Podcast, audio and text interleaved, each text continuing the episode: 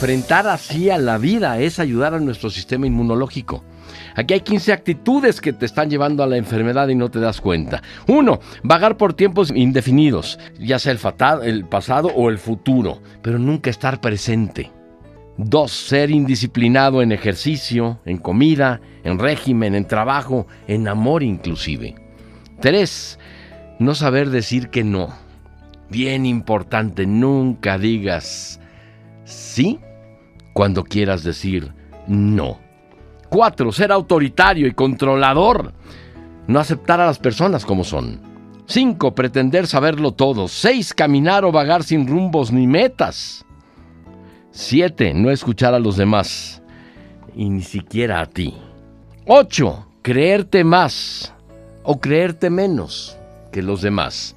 Y nunca creerte tú misma o tú mismo. Nueve, ser postergadores postergarnos o postergar a los demás y a las cosas prioritarias y no hacerlas. Mañana, pasado mañana, luego lo hago. ¡Hazlo! Ver las negatividades en cualquier otra persona y nunca en ti. Vivir en la mentira y creer que la mentira es el camino. ¿Cómo te hace daño?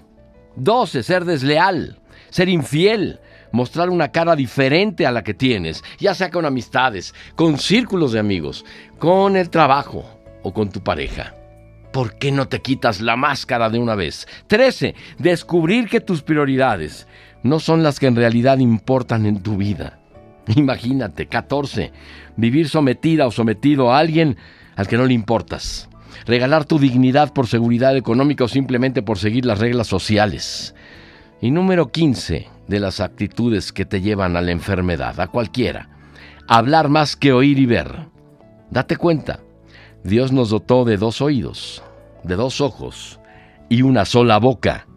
Utilízalos en esa proporción. Nunca llegarás a tu destino si te detienes a aventarle piedras a cada perro que te ladra. Oye al mundo. Oye al mundo. Estos son los podcasts de hoy 89.7 FM. Sentimientos de Arturo Forzán.